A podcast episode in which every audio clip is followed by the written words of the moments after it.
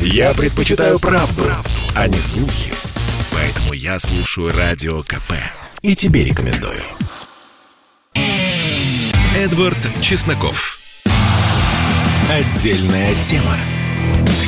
И здравствуйте, друзья. Сегодняшний монолог будет глубоко печален, потому что я смотрю на цифры 1251 человек за вчерашний день умер от коронавируса. Еще раз, 1251 человек – это максимальная цифра с начала пандемии. И да, мне пишут э, читатели Эдвард, нельзя говорить антирекорд. Вот читатели из Австралии мне прислал, не говорите слово антирекорд, это неправильно. Понимаете, дорогие читатели, я с вами согласен, но если мы человека, который сидит в тюрьме, назовем там не зэком, а арестантом, или не арестантом, там, а я не знаю, Иваном Денисовичем, да, это не изменит ту печальную реальность, которая вокруг него существует. И мы можем как угодно говорить, худшие показатели, антирекорды, э, цифры, за которые стыдно, можем как угодно говорить, но это не изменит сущность этих цифр.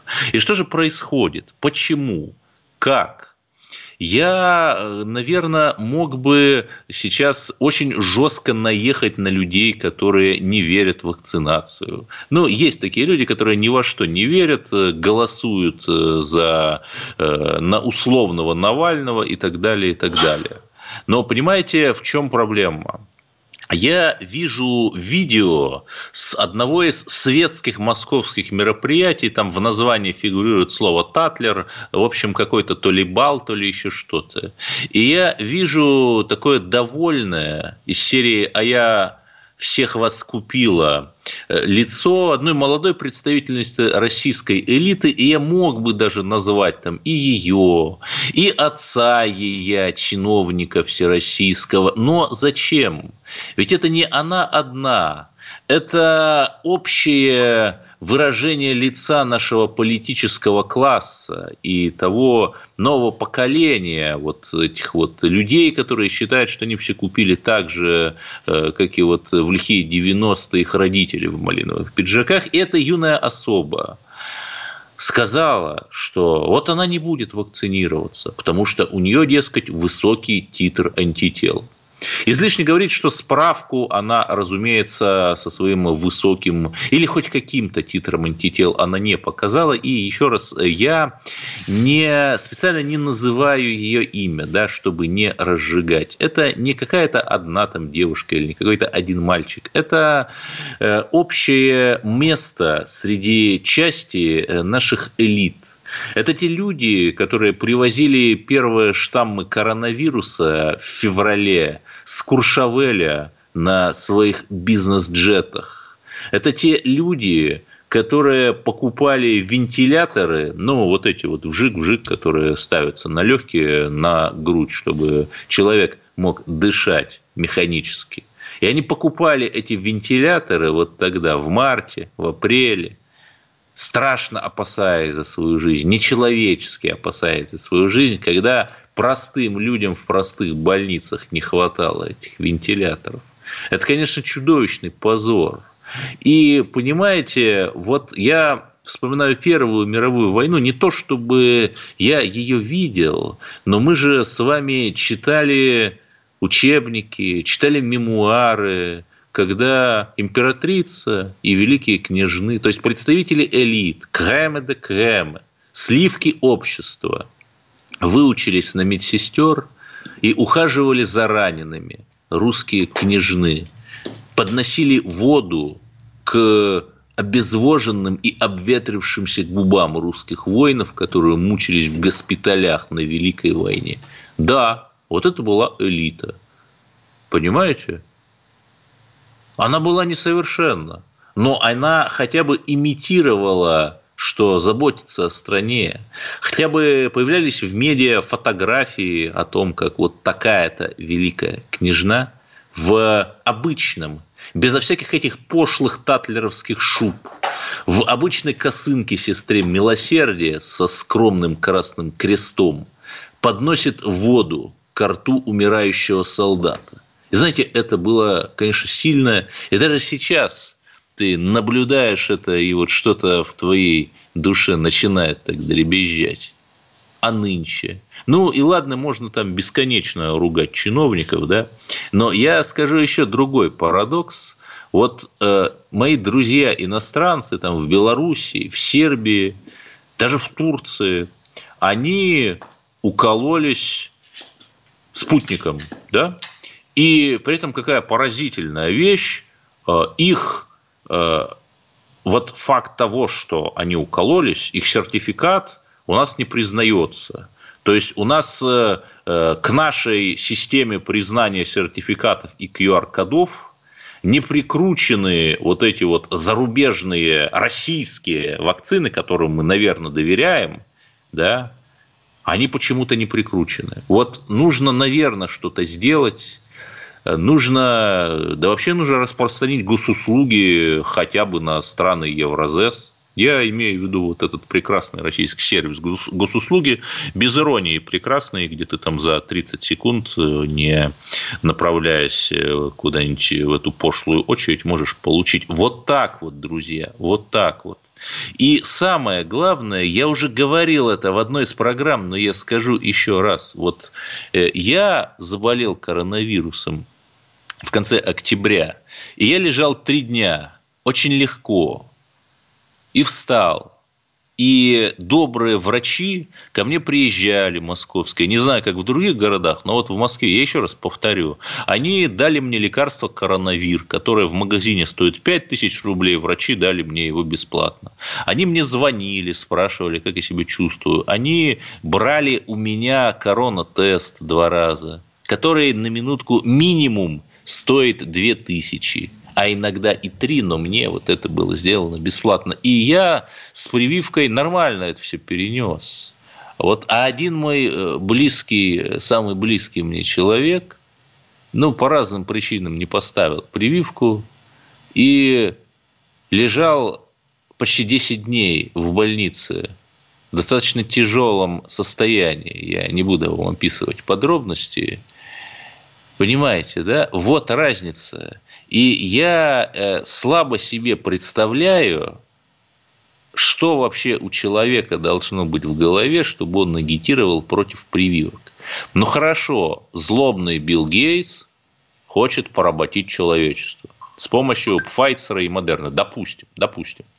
Но Россия-то, у нее же есть э, своя альтернатива. Там и пивак Корона, Спутник 5, Почему мы не верим российской альтернативе? Ведь если бы э, гипотетически допустить, что мы хотим с Биллом Гейтсом вместе кого-то поработать, тогда нам не нужно разрабатывать, разрабатывать свою вакцину, а вот допустить и признать вот их эти э, буржуинские э, непонятные вот эти вот вакцины. Но нет, мы их не признаем. Мы свою вакцину продвигаем, да? которая ну никак точно не связана с Биллом Гейтсом. И самое главное, друзья, нет абсолютно никакой информации, что российская вакцина может причинить вред. Есть информация, что люди, сделавшие себе этот волшебный укол, переносят болезнь гораздо легче. Один из этих людей вот сейчас перед вами, перед микрофоном вещает. Ну что, вы мне, Эдуарду Чеснокову, не верите? Вот я рассказываю как на духу. Подождите. И при этом э, мы возмущаемся против там QR-кодов, мы возмущаемся против э, всевозможных локдаунов и так далее.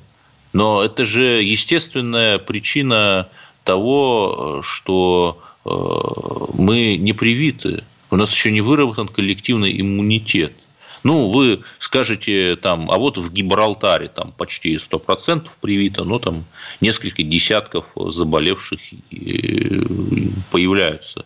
Но, понимаете, так они в любом случае будут появляться. Прививка – это не панацея. Но прививка – это почти стопроцентная гарантия от того, что ваша болезнь пройдет не в тяжелых условиях под вентилятором вот этим самым, а так достаточно легко, пара дней, ну, не знаю. Тем более в России это бесплатно. В Москве так вообще гостиный двор, ЦУМ, центры вакцинации везде. В общем, странно, странно. И самое главное, что русский народ в течение 20 века понес тяжелейшие демографические потери. Две мировых войны, голод, репрессии, коллективизация. 90-е, наконец, годы. Сколько нам еще нужно нести демографические потери? По нашей же с вами вине. Давайте уже четко скажем, что спасение от пандемии зависит от нас с вами проявим благоразумие и вакцинируемся. Ну, а знаете, там, то, что люди сражаются э, с QR-кодами, ну, понимаете, вот у каждого человека есть ИНН, например, да? И благодаря ИНН я за 30 секунд зарегистрировался как самозанятый, и могу платить налоги, если там как писатель продаю кому-нибудь свои тексты.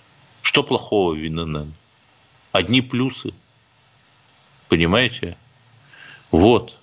Давайте, наконец, поговорим, как нужно бороться с э, этим антирекордом от смертности от коронавируса. Что делать? Как победить коронавирус? Как остановить эту российскую смертность? Буду принимать ваши звонки, а пока поговорим вот о новом скандале со старым расследованием вокруг группы Вагнера. Через пару минут вернемся. Эдвард Чесноков. Я слушаю «Комсомольскую правду», потому что «Радио КП» — это корреспонденты в 400 городах России. От Южно-Сахалинска до Калининграда. Я слушаю «Радио КП» и тебе рекомендую. Эдвард Чесноков. Отдельная тема. И признанная иноагентом издание «Беллинкет» опубликовала какую-то совершенно невероятную, сенсационную историю про тех самых вагнеровцев, э, которые были приземлены в Белоруссии год назад, даже чуть больше года. Э, но, э, тем не менее, вот э, новость «Молния», которую мне прислали в личку, полиция начала проверку из-за фотографии полуобнаженной девушки на фоне храма в Калуге. Сообщает РИА Новости с ссылкой на УМВД по Калужской области. Ну, посмотрел фотографию, не знаю, насколько она тут полуобнаженная, но иногда не нужно видеть черную кошку в черной комнате. Надеемся, конечно, что это очень важное дело передадут в Следственный комитет, и он разберется. Разберется. Ведь нужно быть добрым и гуманным.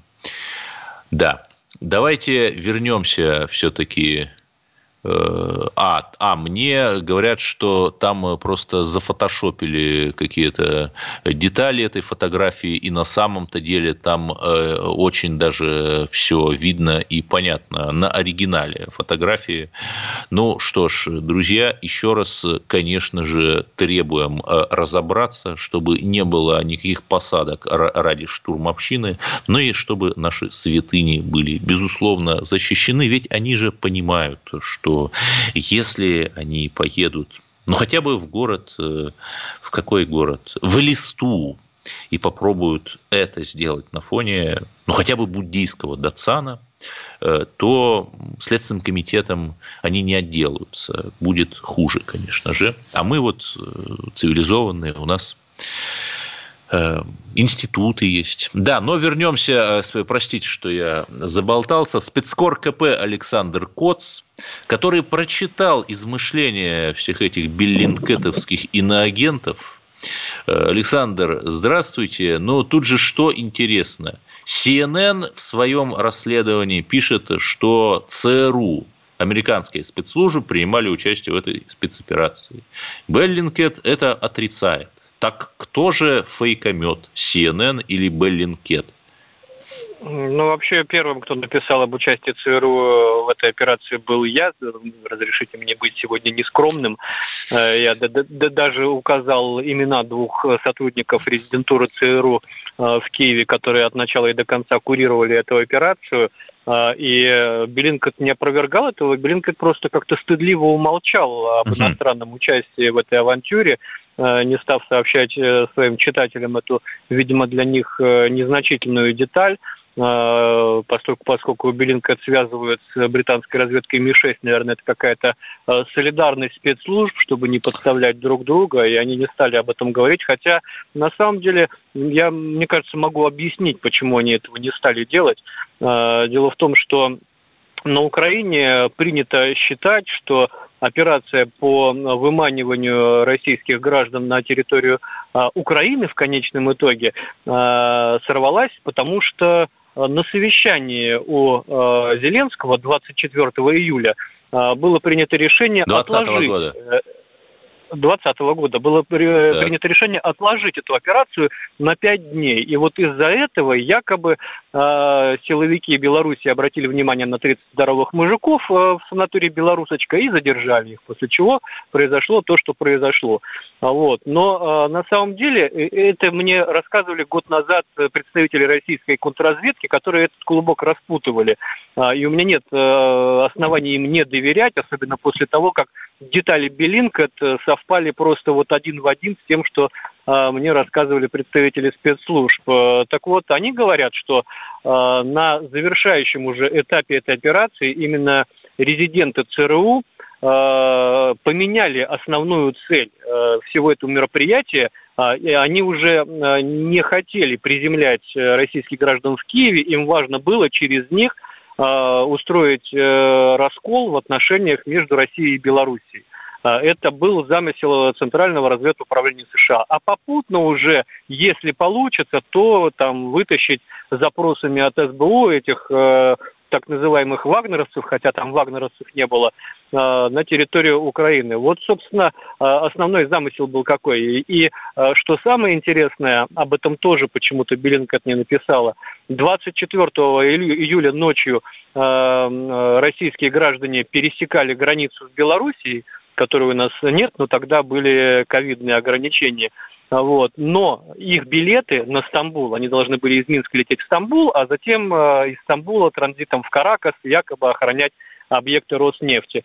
Так вот, э, на Стамбул билеты были аннулированы 20 числа, за 4 дня до этого совещания. То есть mm совещание уже не могло повлиять на этот замысел. Он уже исполнялся, уже были аннулированы билеты, уже был, было решено э, ЦРУшниками и доведено до их а, значит, подопечных из Главного управления разведки и, э, Украины и СБУ, что вот так вот и так вот, ваши хотелки вашими хотелками, а нам надо поссорить Россию и Белоруссию на фоне вот этой предвыборной истерии, которая тогда творилась в Беларуси. Помните, а, что там хватали, сажали оппозиционеров, там а, разоблачали террористов, которые готовили теракты. Там в итоге под, под руку как раз попались вагнеровцы, которые якобы хотели устраивать беспорядки и чуть ли не свергать режим Лукашенко. Вот на этом пытались сыграть ЦРУ.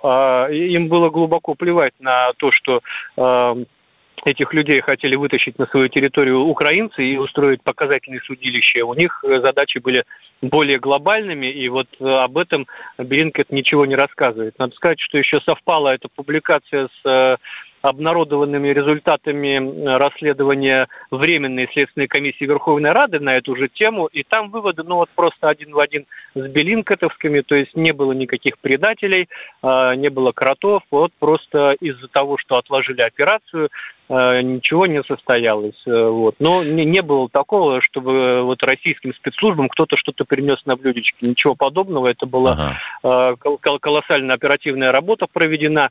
А, вот, но во многом благодаря тому, что было несколько групп, которые, э, которых вербовала так называемый ЧВК МАР, созданная на самом деле эффективно украинскими спецслужбами. Еще оставалось э, около 90 человек в Москве в ожидании э, выезда в Белоруссию, и вот собственно, через них-то и начали все распутывать. И э, подтвердились все факты у Белинка, над которыми ржали, значит, э, мои доброжелатели в кавычках э, год назад. И то, что СБУ покупала билеты для россиян в украинском в украинской турфирме. Причем я, в отличие И это от никого не насторожило.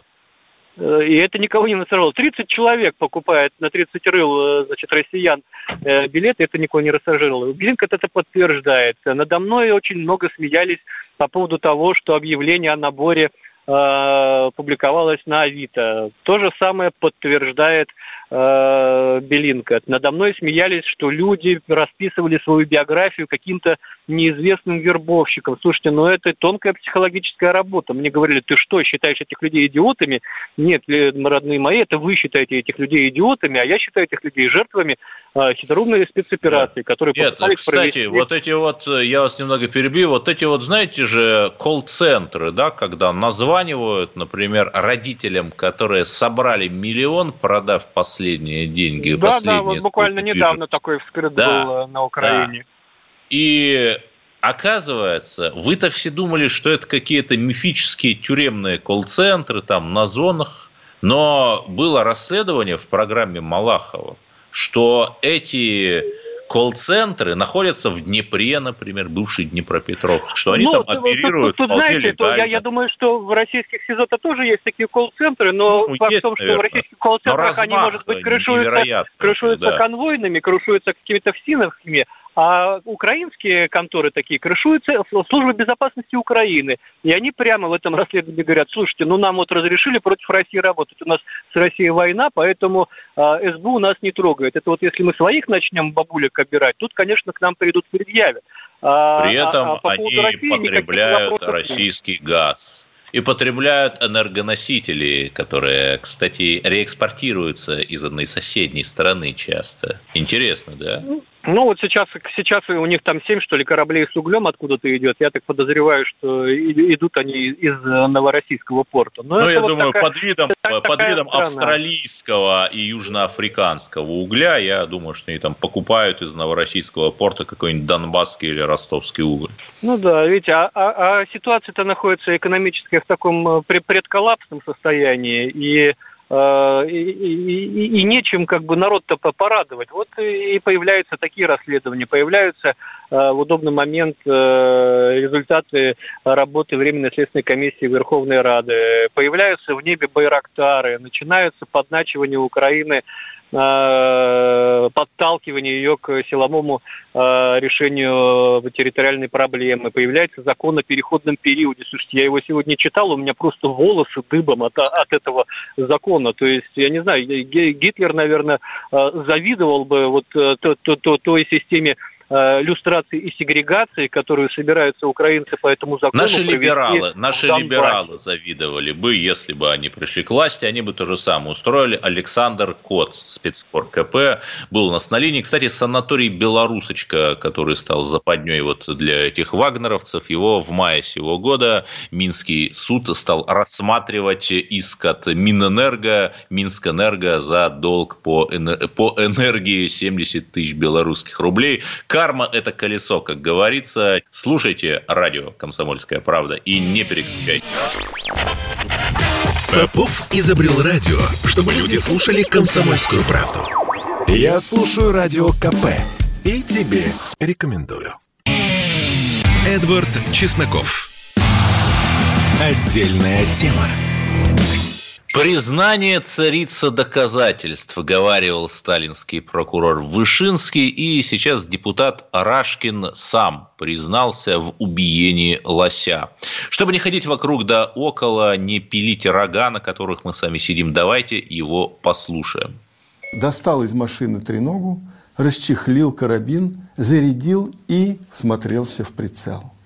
Из-за плохой видимости через тепловизор прицела я увидел на расстоянии ну, около 250 метров, силуэт парнокопытного, внешне похожего на крупного кабана. Я произвел два выстрела в сторону силуэта животного, и спустя некоторое время силуэт упал. После этого я оставил оружие и треногу и подошел к месту падения животного. Дойдя до места, я обнаружил на поляне посреди кочек и высокой сухой травы лежит тело лося.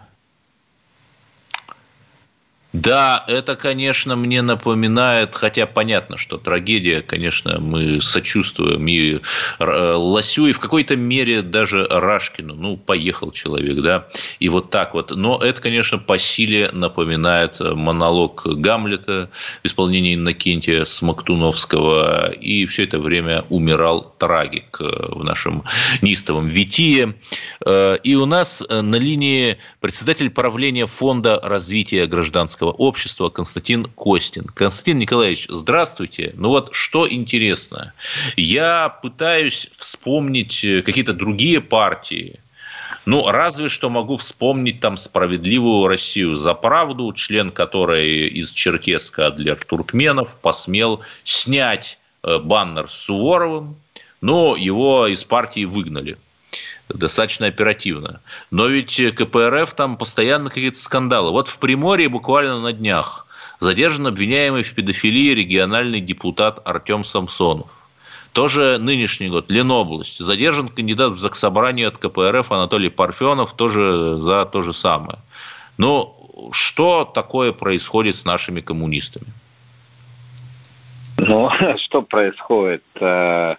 Э, а люди, которые входят в различные политические партии, их довольно много. Да, КПРФ вторая партия в стране, соответственно, все то, что есть в обществе, есть и среди представителей этих партий.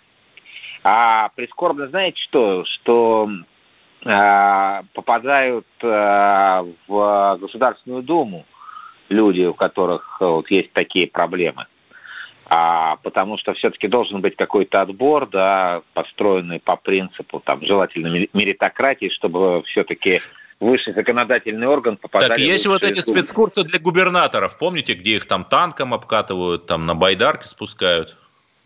Ну, там еще много чему учат, да, поэтому да. давайте не только про часть физической активности говорить, но это все-таки не для, для исполнительной власти, да, если мы говорим про школу губернаторов. А здесь речь идет э, о депутатах Государственной Думы, да, о тех, кто должен решать задачу политического представительства.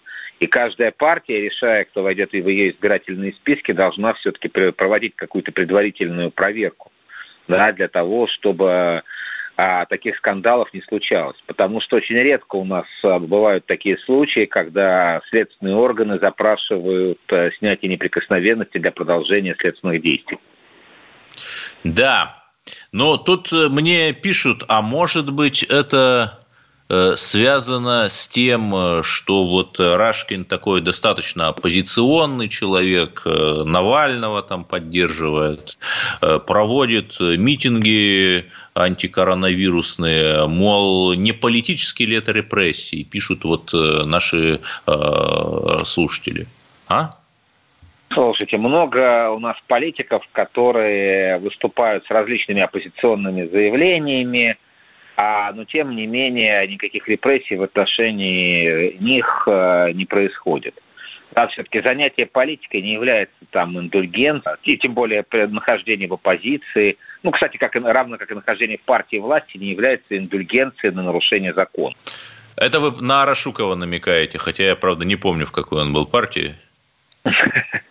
не только на него, у нас а, на самом деле достаточно, ну, если посмотреть а, просто а, судебные решения, достаточно много судебных решений по различного рода и чиновникам, и депутатам, а, но тем не менее, когда речь идет, еще раз повторю, о высшем э, законодательном органе, о Государственной Думе, а все-таки партии должны ну, как-то повнимательнее смотреть да, чтобы не попадали люди, которые либо связаны с конфликтом интересом, коррупцией, криминалом или совершающие подобные поступки.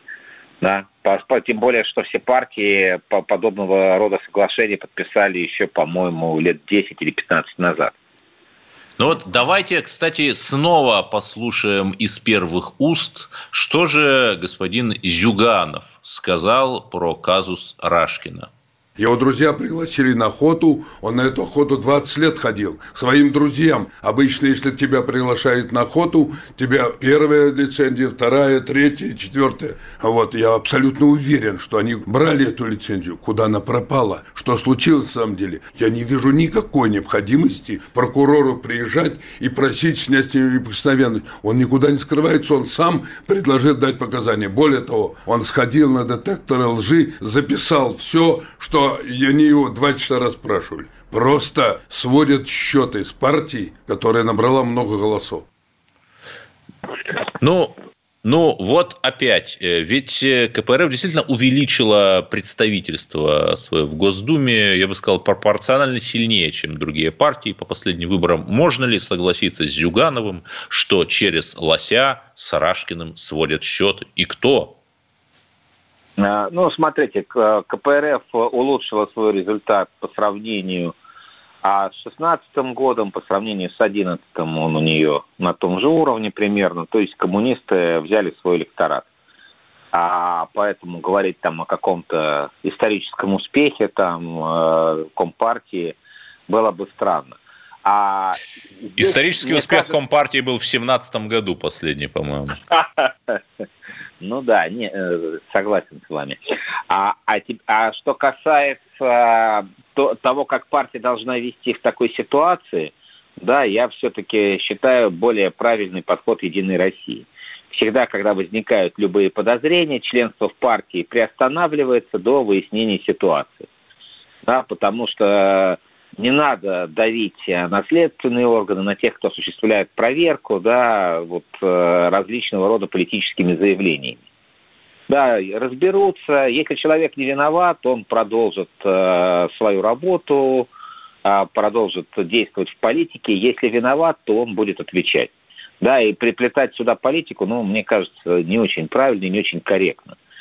Да, и так, кстати, происходит э, во всем мире. Да. К сожалению, вот у коммунистов э, такая реакция, что бы ни случилось, э, даже когда ситуация, ну, в общем, совсем очевидная, да, они начинают говорить о том, что а, это их преследуют, это вот какие-то политически мотивированные действия, да, хотя, в общем, мы имеем много примеров за последние 20 лет, когда выяснялось, что все, все, все эти подозрения вполне себе обоснованы. Ну, хорошо, очевидно, можно как угодно относиться к Рашкину, но он человек яркий.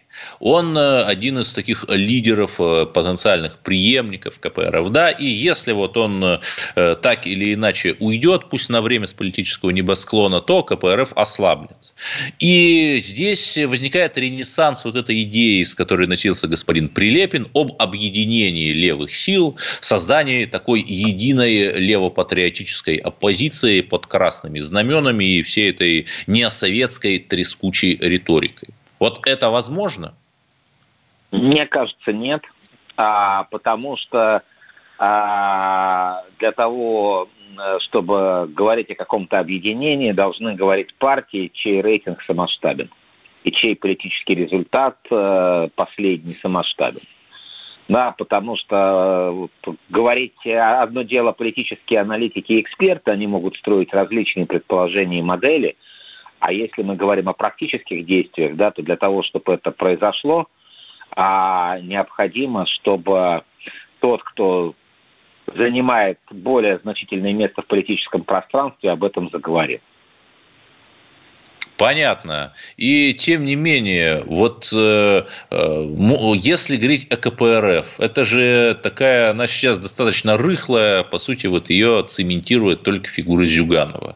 Ну, при всем да. уважении человек, который предположительно выиграл выборы 1996 года, он рано или поздно уйдет. И что тогда? Партия развалится или превратится в какое-то подобие э, каких-нибудь европейских социал-демократов. Да? Вот что будет-то дальше с коммунистами? Ну, вы знаете, я, во-первых, бы не преувеличивал бы роль Рашкина для коммунистической партии. Там э, достаточно много крепких политиков, есть губернаторы коммунисты у нас, поэтому давайте не будем говорить о невосполнимой потере для коммунистической партии. Это во-первых. Во-вторых, я с вами согласен, что на сегодняшний день КПРФ структура аморфная, партия, которая состоялась э, на ностальгии по Советскому Союзу, а последние там пять лет э, пытается ситуативно играть на любой оппозиционной ну, противной да. повестке. С нами, был, с нами был Константин Костин. Спасибо. Я слушаю Радио КП, потому что здесь самая проверенная и оперативная информация. И тебе рекомендую. Эдвард Чесноков. Отдельная тема. И вот у нас уже есть звонки. Напомню вопрос часа. Как нам побороть вот эту вот э, огромную смертность от коронавируса? 1251 человек за вчерашний день. Э, худшие цифры с начала пандемии. Что делать? Давайте спросим Андрея из Краснодара. Как вы думаете, Андрей? Добрый вечер.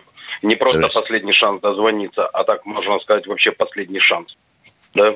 Ну, надо прекратить вообще всю эту игру в либерастию, потому что страна, где главный лозунг «от тюрьмы от суммы не зарекайся», надо взять и ввести принудительное, потому что будет сейчас как РЖД, потом Аэрофлот, потом остальные компании, потом маршрутки запретят без QR-кодов пользоваться. Ну, вы знаете, принудиловки, конечно, не надо. Э, нужно Почему? Э, мягко, понимая, что человек несовершенен, э, убеждать его личным примером.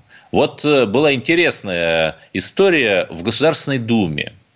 Обсуждалась вчера в среду на пленарном заседании идея правительства относительно QR-кодов – и тогда в Государственной Думе сказали, ну вы же ходите в Госдуму, да, там, э, например, члены правительства, на рабочие группы по подготовке законопроекта. Вот давайте начнем с себя, и в Госдуму для вас, дорогие члены правительства, сделаем входы по QR-кодам. Ну, нормально, хорошо, начали с себя. Очень честно на самом деле. Ведь русский человек, он когда чувствует бесчестность, э, какую-то двойственность, этот моральный релятивизм, то своей мудрой э, душой понимает, что что-то тут не то. Кто нам еще позвонил? Давайте еще послушаем. Кто у нас сейчас есть?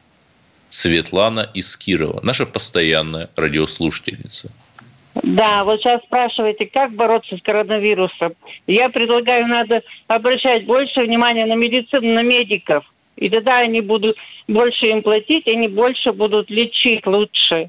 Вся медицина угу. запущена, запущена.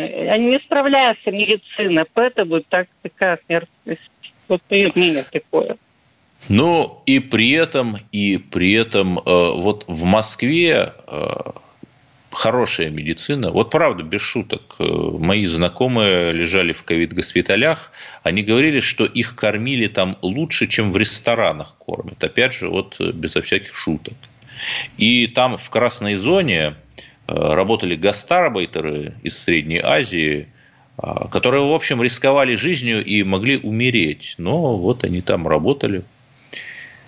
Давайте еще примем звонок. Как нам побороться с этой волной смертности? 1200, да, 1251 человек за вчерашний год. Ирина из Красноярска, ваше мнение?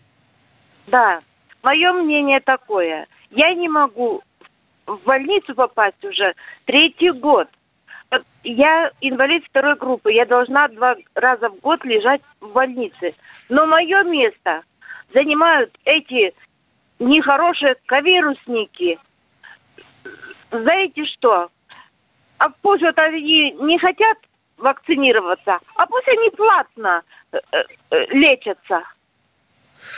Кстати, это хорошая идея, и чтобы это осталось как-то в инфосфере, позор, конечно, региональным чиновникам, которые не могут Ирине из Красноярска обеспечить ее законный медосмотр.